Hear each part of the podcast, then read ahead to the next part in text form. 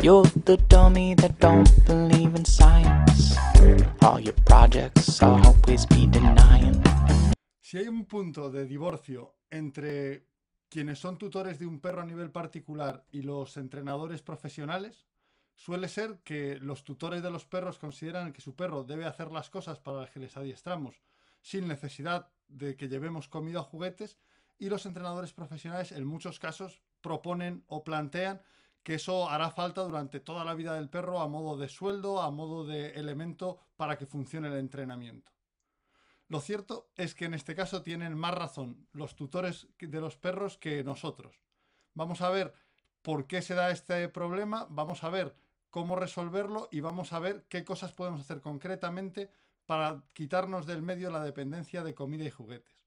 Buenas tardes, soy Carlos Alfonso López y esto es Tu perro piensa y te quiere en Instagram, para hablar de perrillos y para hablar de adiestramiento.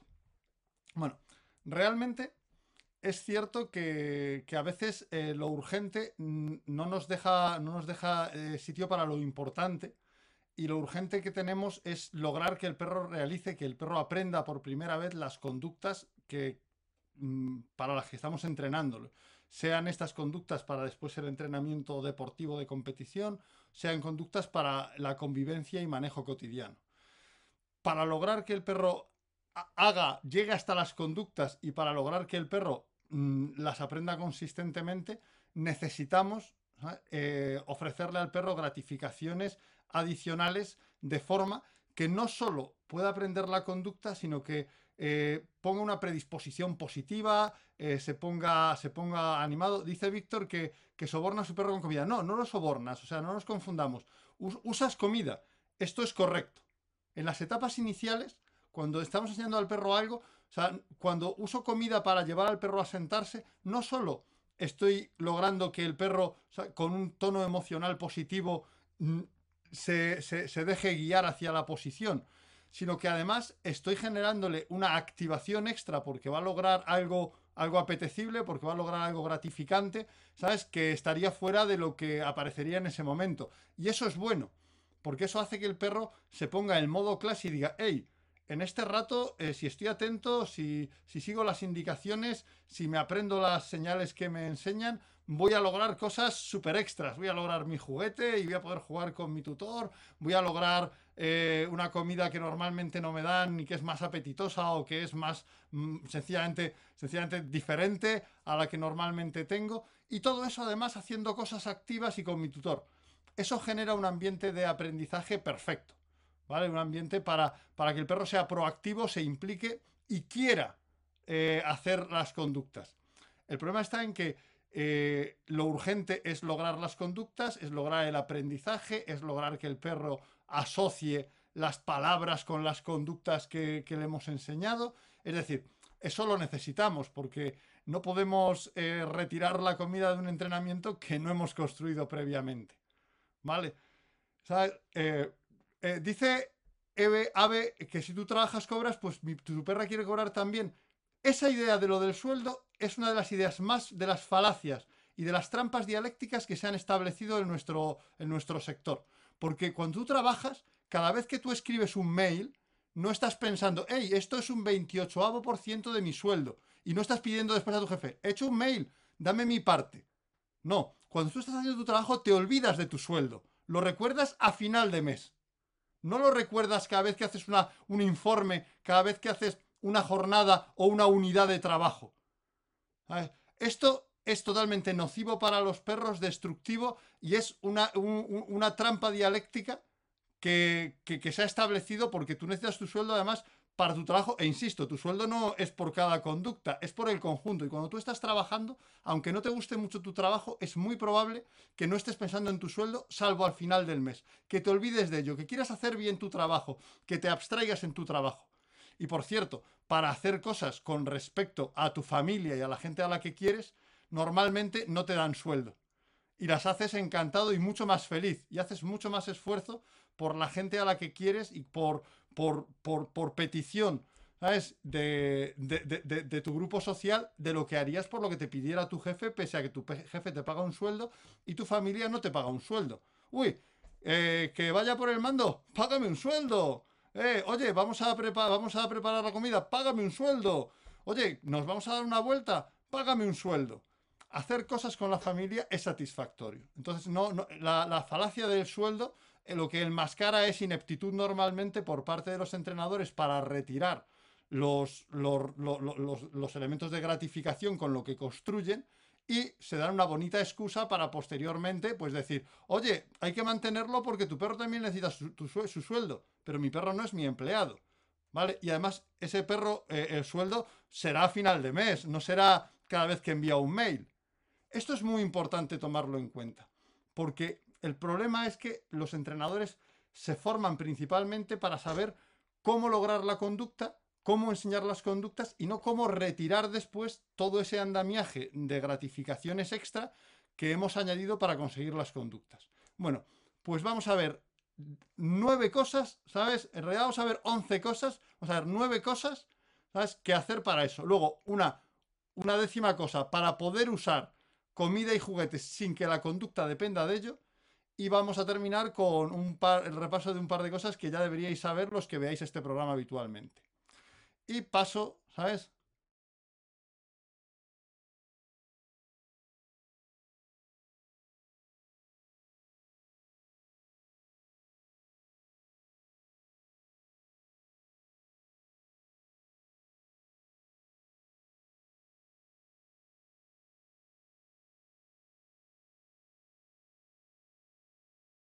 Esto es muy importante. El entrenamiento tiene que ser de acciones que le ayuden al perro a afrontar situaciones que son difíciles en el mundo humano.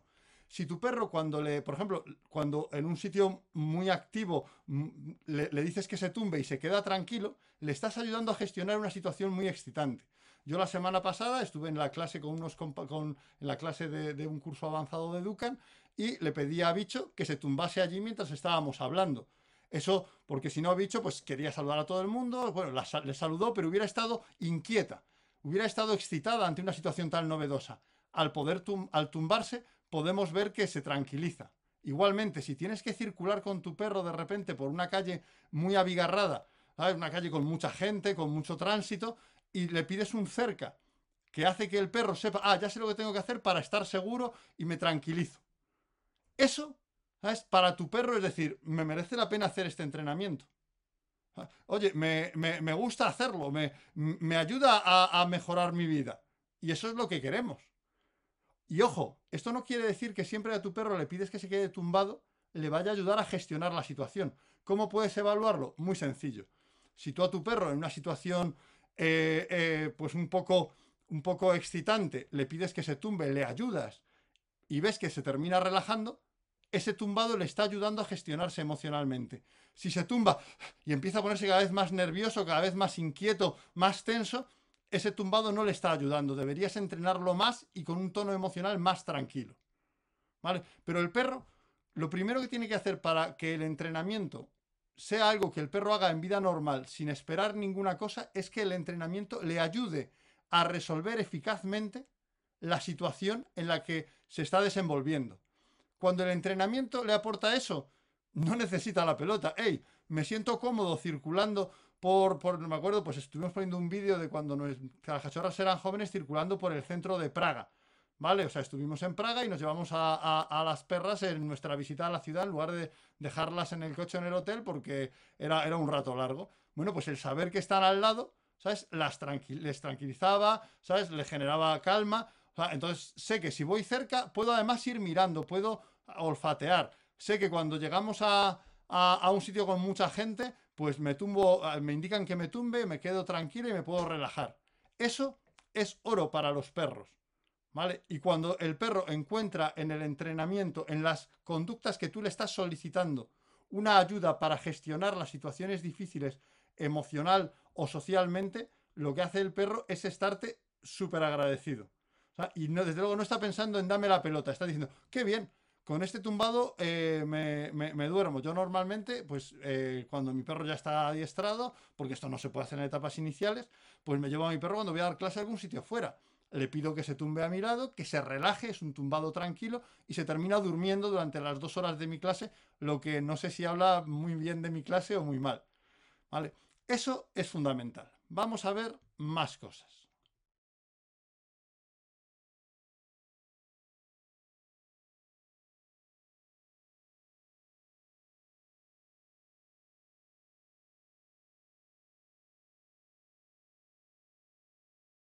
Por ejemplo, a Bicho le gusta saltar, le gusta subirse a los sitios, más que saltar, subirse a los sitios. Entonces yo le tengo una, una, una, conducta de sube para que se pueda subir pues, a las mesas de picnic, para que se pueda eh, subir a, algún, algún, lugar alto, ¿vale? Pero otros perros pues les puede gustar, ¿sabes? Pues, pues les puede gustar, yo qué sé, hacer la croqueta, les puede gustar ponerse a dos patas, les puede buscar eh, revolcarse. Pues debes hacer es ponerle un nombre a esa conducta y durante el entrenamiento, cuando le estás pidiendo otras conductas, de vez en cuando se la pides. Venga, ¿sabes? Eh, súbete a la mesa. Y el perro todo contento. ¡Ay, qué bien! ¿Vale? Eso hace que parte del entrenamiento el perro vea que es una puerta, ¿sabes? Es algo que se implica con las conductas que le divierte hacer, que le abre la posibilidad de hacer una cosa que a lo mejor en ese momento pues no, no había pensado hacer o que, o, o, que pensaba que podía estar vetado que lo hiciera por algún tipo de motivo. Entonces, tú, todas las conductas que a tu perro le gusten, ¿sabes? No se me, me dice Beatriz que, se que no se me oye. A ver, yo estoy hablando. Durante la presentación sí estoy hablando, ¿eh?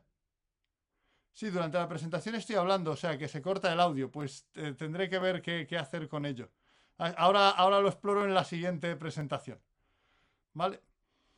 Eh, bueno, pues vamos a ver que, pedirle al perro conductas que le gusten durante el entrenamiento, mientras que le pides otras conductas, es un comodín estupendo para que tu perro ni piense en pelotas o en comida. Sino, anda, qué bien, me, me piden que, que, haga muchas cosas y muchas de ellas son cosas que me gusta hacer. Vamos a ver el tercero y vamos a ver si... A ver, ¿se me oye? Decidme si se me oye. Creo que se me oye. Vamos a ver. Pues vamos a usar el contagio emocional. ¿Ahora se me oye? A ver, ahora se me oye cuando proyecto. Estoy proyectando, quiero saber si se me oye. Pues usa el contagio emocional, ¿sabes? Eh, perfecto, perfecto, perfecto. Estaba cerrado un micrófono. Estaba cerrada una pista. Bueno, el contagio emocional lo que tenemos que hacer es poner las conductas que menos le gusta hacer al perro de forma espontánea. Por ejemplo, a los perros paticortos no les suele gustar tumbarse, ¿no? A otros perros, pues como los Border Collie, no le pueden no gustar las conductas de estar muy cerca de su guía porque esa cercanía no es lo que más les gusta. Bueno, pues puedes meter esas conductas entre dos conductas que le gusta hacer. ¿Vale? Por ejemplo, entre subirse a la mesa y hacer la croqueta. Ojo, que esto no se trata de premiar con una conducta favorita. No se trata de aprovechar el concepto del principio de Premac, porque la que más importa es la anterior.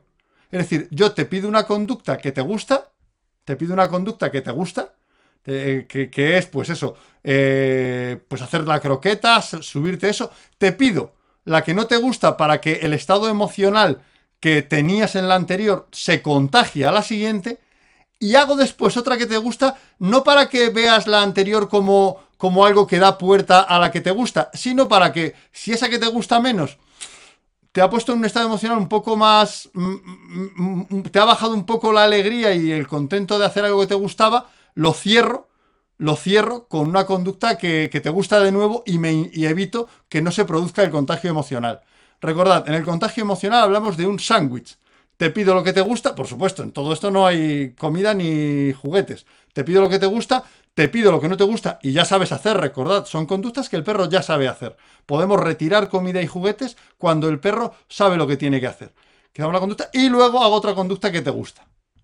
¿Vale? O sea, esto es eh, estupendo. Dice José Francisco Lázaro que es, es, básico hacerlo para una buena comunicación y una gestión emocional es excelente. Pues sí, comparto plenamente, comparto plenamente tu, tu opinión. Vamos a ver la cuarta cosa. Y vamos a ver si no me como el micrófono al cambiar. La cuarta cosa. Usa la motivación de logro. ¿Sabes? Con conductas con las que se puede hacer, esto no se puede hacer con todas. Conviene que tu perro perciba que tiene que superar objetivos, ¿sabes?, concretos para llegar a hacer la conducta. Para lograr su objetivo tiene que superar dificultades. Ay, que no lo he puesto. Estaba mirando el micrófono y no lo he puesto. Por ejemplo, esto es característico, una cosa que a mí me gusta mucho para esta conducta, para poner con motivación de logro, es la llamada. Normalmente en una llamada eh, de manejo tenemos un cierre, una llamada que el perro viene y se sienta adelante o se sienta al lateral. Bueno, pues lo que vamos a hacer es llamarle estando escondidos para que tenga que encontrar cómo llegar hasta nosotros. Llamarle estando encima de un banco para que tenga que ver que tiene que subir para ponerse a nuestro lado.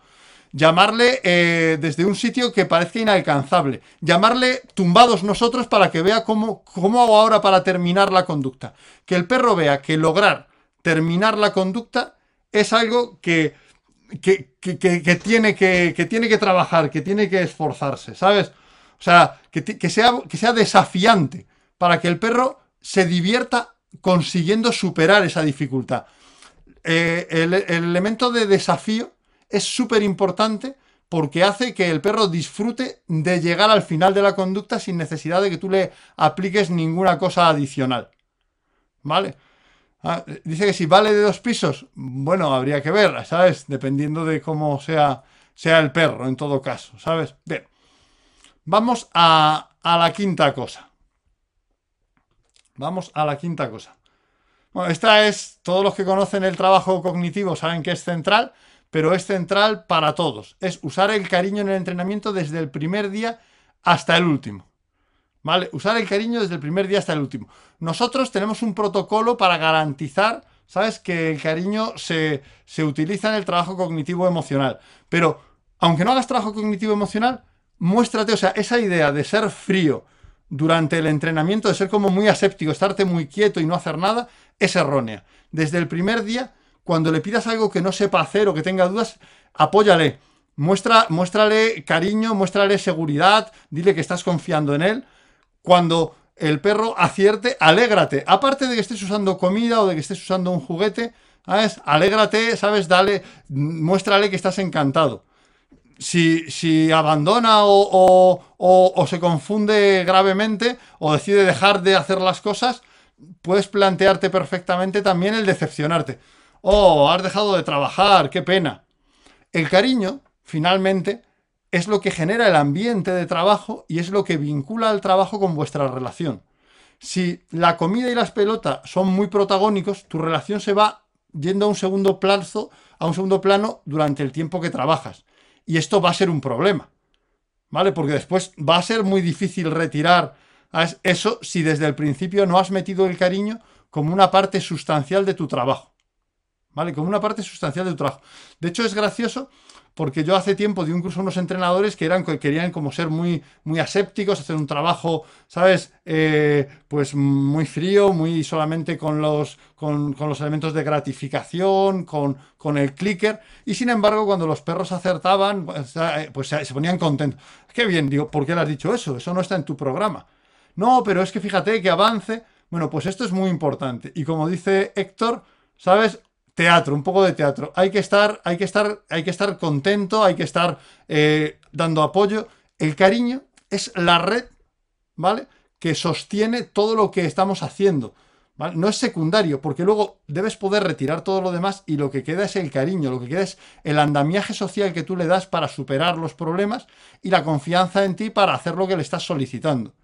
Por tanto, siempre desde el principio usa el cariño. Trabajes como trabajes vamos a ver, eh, sí, o sea, ya digo, de verdad, esos conceptos de que trabajar es ponerte como una estatua para que el perro solo se fije en los elementos de gratificación y en los elementos eh, que tienen que ver con la conducta es nefasto para la relación.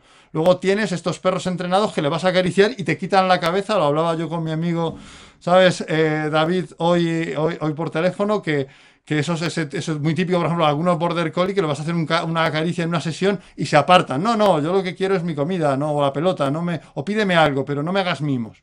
¿Vale? Esto, pues, es un problema para después normalizar el entrenamiento. El sexto, siempre que puedas, para la convivencia, para el manejo cotidiano, para el trabajo que le vas a pedir al perro en el día a día, entrena y usa conductas de rango, no de punto. Y eso sí que el rango que usas sea claro. Ah, ya he hablado varias veces eh, en este programa de conductas de punto y de rango. Una conducta de punto es una conducta que tú quieres que el perro haga algo de forma inalterable, ¿sabes? Y muy preciso. Por ejemplo, el ejemplo tradicional, de hecho, eh, el tumbado en esfinge y muy atento es una conducta de punto. El perro yo no quiero que se mueva para ningún lado, no quiero que se relaje, o sea, quiero que esté siempre en ese punto la conducta. Las conductas de rango son aquellas a las que le damos un margen de, maniobra, ¿no? Por ejemplo, un tumbado, el tumbado de mi perra para, el trabajo deportivo es en esfinge, pero el tumbado para, usarlo en vida cotidiana, eh, la perra puede ponerse lateral, puede incluso tumbarse del todo, ¿sabes? Como si estuviera dormida. Mientras que no se levante, puede moverse como quiera dentro del tumbado. Esto permite que el perro se reacomode, que el perro se relaje, que el perro eh, busque su comodidad. Permite que el perro incluso se duerma si le es posible. Y además te da a ti la evaluación de cómo, le está, cómo se está calmando el perro y cómo está recibiendo esa conducta. Porque claro, cuando un perro está en esfinge y no puede moverse, tiene que mantener tensión. Tú no puedes evaluar si se está relajando cuando se lo pides en otro entorno. Es totalmente imposible que evalúes eso. Sin embargo, con las conductas de rango, permite que el perro se adapte y realice la conducta de manera que muestre su estado emocional. Así, por ejemplo, si mi perra cuando le digo que se tumbe eh, se, llega a dormir, veo que está completamente calmada. Si se mantiene eh, más cerca de la esfinge, solo con la cadera ladeada, sin llegar a tumbarse, veo que está algo más alerta y que ese ambiente le resulta un poquito más, un poquito, un poquito más para estar atento. Cuando le pides al perro que vaya cerca tuyo, si puede ir mirando las cosas es tanto mejor. ¿Vale? Porque así también va disfrutando de eso. Entonces, siempre que puedas, para el manejo de convivencia, para el manejo cotidiano, conductas de rango, conductas que el perro tiene un rango para, de, de movilidad para hacerlas, y no conductas de puntos que sean muy exactas. Vamos a ver la siguiente. Ay, perdón, que me voy. A ver. La siguiente, la séptima, es no secuestres toda la atención del perro, ¿vale? Busca solo la atención necesaria para realizar la conducta que pides. Eh, mirad, hoy día, no sé si conocéis, y no os lo cuento ahora mismo, eh, eh, es muy habitual, todos los entrenadores que hacen trabajo deportivo hacen conductas de focus, que se llaman, ¿no? Que es que el perro te mire a ti, que mire a la pelota, que mire al figurante, que vuelva a mirarte a ti. O sea, que el perro ponga toda su atención sobre un foco concreto.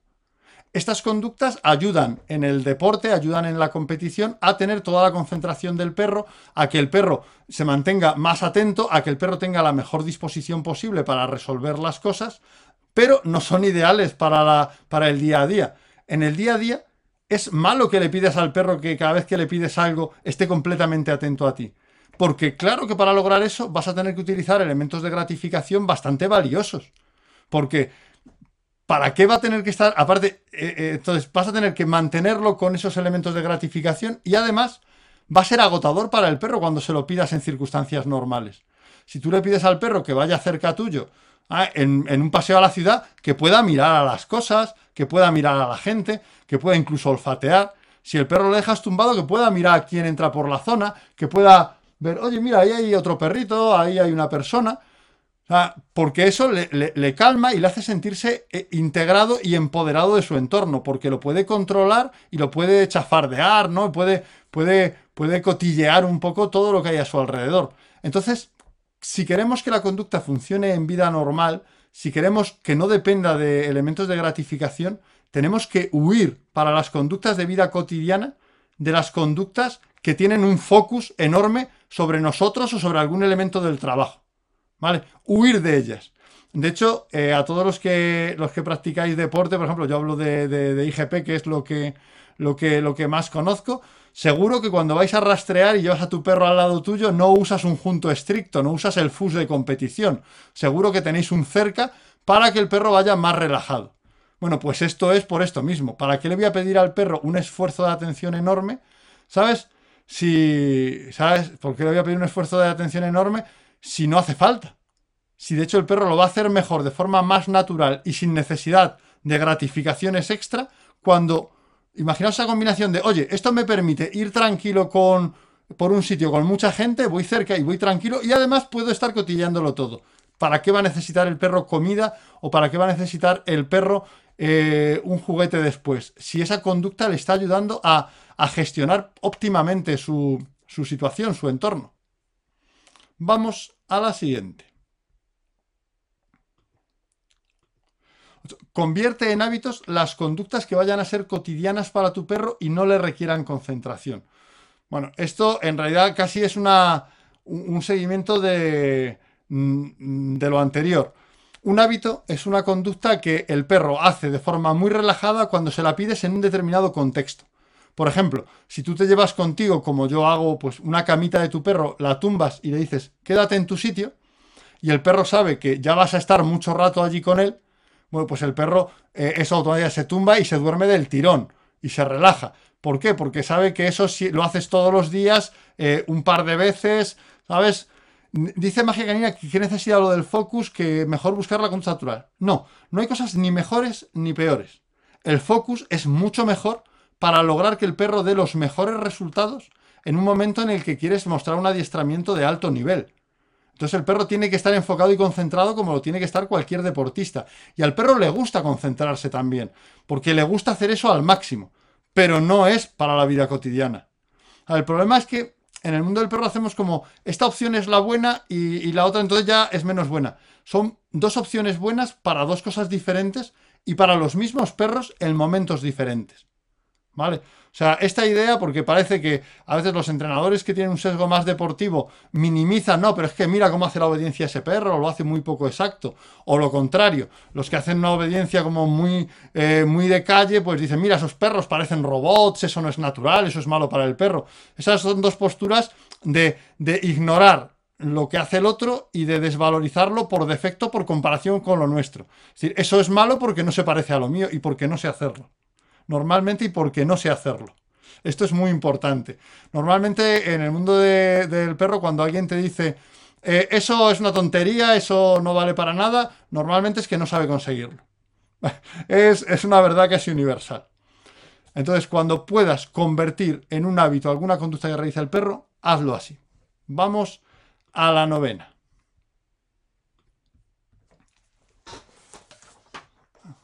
La novena es Ay, no, no, vuelvo, vuelvo, vuelvo. Usa el adiestramiento de manera normalizada y cotidiana, no solo dentro de sesiones específicas. ¿Vale? O sea, esto es, fundamental. O sea, nada genera más dependencia de comida, juguetes u otras gratificaciones extra que que el adiestramiento eh, aparezca en, un contexto muy concreto de adiestramiento y teniendo que darlo todo. Que el perro se ponga en modo adiestramiento. Eso genera absoluta dependencia. Tú tienes que pedirle a tu perro, ¿sabes? Las conductas que ya sabe hacer, no conductas que no conozca, en vida normal. Y no pasa nada si está un poco despistado y le tienes que repetir dos o tres veces la señal o le tienes que ayudar ligeramente. Eso se irá normalizando. Pero el perro tiene que ver que el entrenamiento es algo que le ayuda a moverse en su vida cotidiana, es una forma de estar contigo en el mundo que le facilita las cosas y le hace más feliz y para eso no hay otra forma que usándolo. Si no lo usas, no funciona. No es posible porque cuando le pides que venga o, cualquier cosa, lo que estás haciendo es la excepción. No es la forma del perro de entender el mundo. Entonces el perro se tiene que acordar de lo que es el adiestramiento. Tiene que conectar su cabeza con el entrenamiento. Yo hay, hay mucho, mucho tema de déjale ser perro, no le pidas. Que me parece que, ser entrenador o ser, o ser educador, porque me parece ser eh, adiestrador es una cosa mala. Yo eh, enseñar destrezas es una cosa que me parece preciosa y en absoluto me parece negativa. ¿Vale? Eh, pero parece que, lo que hay que enseñarle a la gente es que no hay que pedirle cosas al perro. No. O sea, yo, y he escrito unos cuantos libros sobre ello, estoy contra el enfoque de control total, de tener al perro robotizado. Pero pedirle cosas es como educar a un niño. Es decirle, oye, aquí no puedes correr. Oye, aquí si estás sentado vas a estar más tranquilo y vas a disfrutar de la situación. El entrenamiento, claro que mejora y facilita la forma de estar el perro en el mundo. Hay momentos en los que el perro puede tener diferentes grados de libertad y autonomía y tenemos que prepararle para todos ellos. Porque cuando está en un mundo humano, cuando vamos de casa al parque, a lo mejor en el parque le puedo soltar o en el campo y tener total autonomía. Pero cuando voy de casa al parque, cuando voy al veterinario, cuando mi perro me acompaña a casa de unos familiares o durante unas vacaciones, eh, el perro no puede tener el total de su autonomía y necesita nuestra dirección. Que esto es muy importante. O sea, a veces la gente eh, cree que dirección es eufemismo de, mm, de jefatura. No. El director es el que decide en qué, en, e, e, en qué dirección tiene que ir algo para que sea funcional y eficaz. O sea, el perro no nos necesita para dirigir su conducta en todos esos ambientes que no podría gestionar por sí solo. El perro no podría ir por la ciudad suelto y haciendo lo que quiere y ahora veo mucha gente y me pongo a saludarla o, o me cruzo una calle porque hay un perro enfrente. O sea, eso es sencillamente eh, pues de gente que bien no conoce el entrenamiento ¿ah? o que no conoce todas las ventajas que le puede aportar al perro. Un perro bien entrenado es un perro que se va a integrar mejor si usamos el entrenamiento de manera normalizada y cotidiana no solo en sesiones específicas. Las sesiones de entrenamiento son para mejorar cosas, para enseñar cosas nuevas o para perros que practican algún adiestramiento de excelencia que tienen que mejorar todo a tope. Pero el entrenamiento hay que pedírselo en el día a día. Cuando ya sabe algo hay que pedírselo en el día a día. Y nos vamos a ir, ¿sabes?, a la décima. Que en realidad la décima, ¿sabes? Es, eh, la décima no es eh, de cómo retirar comida y juguetes como las nueve anteriores, sino que la décima lo que es es cómo podemos eh, usar comida y juguetes más allá de las etapas iniciales. Y es muy sencillo. Cuando uses comida y juguete con un perro que ya sabe hacer algo, que la cabeza del perro esté en lo que tiene que hacer y no en la posibilidad de que después aparezca comida. Que el perro esté pensando en la conducta que está haciendo y no en la comida o el juguete que va a aparecer cuando la complete. Esto quizá, a ver, esperad que no encuentro el cursor. Esto quizá es lo más difícil de, estas cosas que he dicho, ¿vale? Eh, pero es, relativamente sencillo y prometo un programa exclusivo para esto.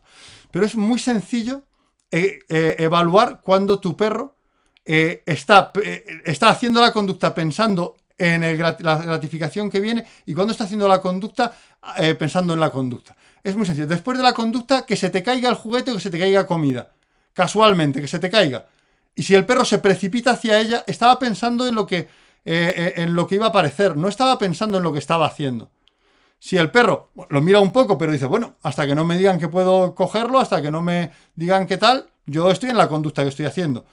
Y ahí descubriríamos muchos que eso que creemos que el perro está haciendo, que lo hace tan rápido y tan bien, no lo está haciendo. Está Mm, eh, preparándose para salir a por la comida o por el juguete. ¿Vale? O sea, si tú sacas, ¿sabes? De eso, el perro pides sentado, se sienta y dejas que se te caiga el juguete que usas para premiarle y el perro salta por él, no hablo de que le tientes, de que le pongas todo muy difícil. Se, se te cae. Si se te cae y el perro salta por él, ten tan claro que ese perro no, está, no tiene su cabeza en el sentado. Tiene su cabeza en que va a aparecer en cualquier momento el juguete y el sentado es la mejor posición para conseguir agarrarlo. No está pensando en la, en la conducta. Entonces, con estos 10 consejos vas a poder retirar con los 9 primeros la comida y los juguetes de tu entrenamiento, de forma que el perro pueda hacer en vida normal todas aquellas conductas que ya le hayas enseñado y con el décimo consejo vas a poder volver a usar la comida y juguetes porque, también nos apetece premiarle con algo extra, también nos apetece usar el juguete para que disfrute un poco más durante algunas veces que sea posible o que, o que nos apetezca y tengamos tiempo para usarlo. O sea, no tenemos por qué, pero eso no debe volver a generar la dependencia. ¿Vale? Y ahora, para terminar, os voy a dar dos consejos que ya estaban dados adicionales para eliminar, ¿sabes? Eh, la, comida, la comida y el juguete de las conductas que ya sabe hacer el perro. A ver, me voy para allá. Así que, bonus extra. Pues dos cosas más que ya os habíamos contado previamente, ¿vale? Que son, la primera, entrena variaciones de, los ejes, de todos los ejercicios que sea posible entrenar con variaciones. Si no sabes qué es entrenar variaciones, mírate nuestro episodio 47 donde se explica. Entrenar variaciones ¿eh? es una forma fantástica de que al perro le divierta hacer el ejercicio, de que el perro genere motivación de logro hacia el ejercicio y de que el perro se quite de la cabeza comida y juguetes y ponga su cabeza en hacer el ejercicio. ¿Vale?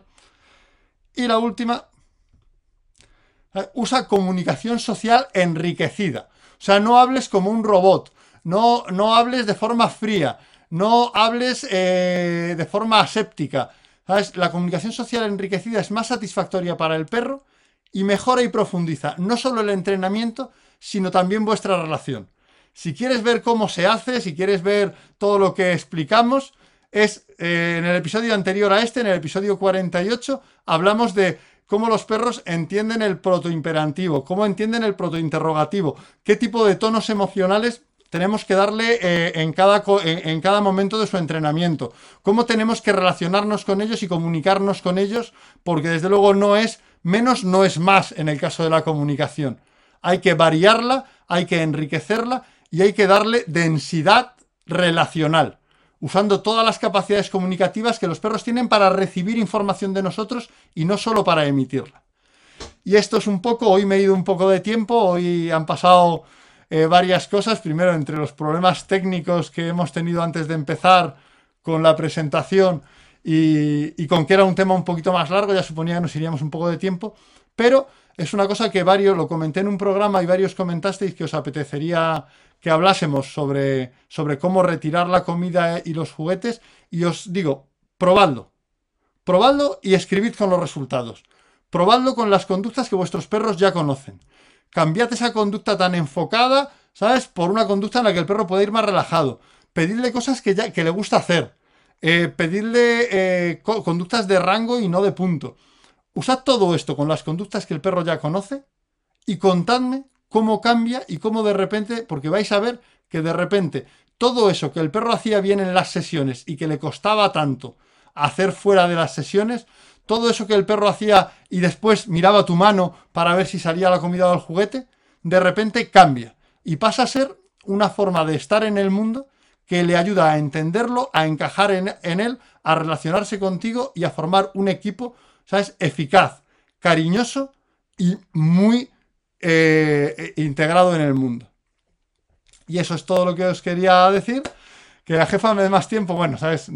Eh, también es por los formatos y todo.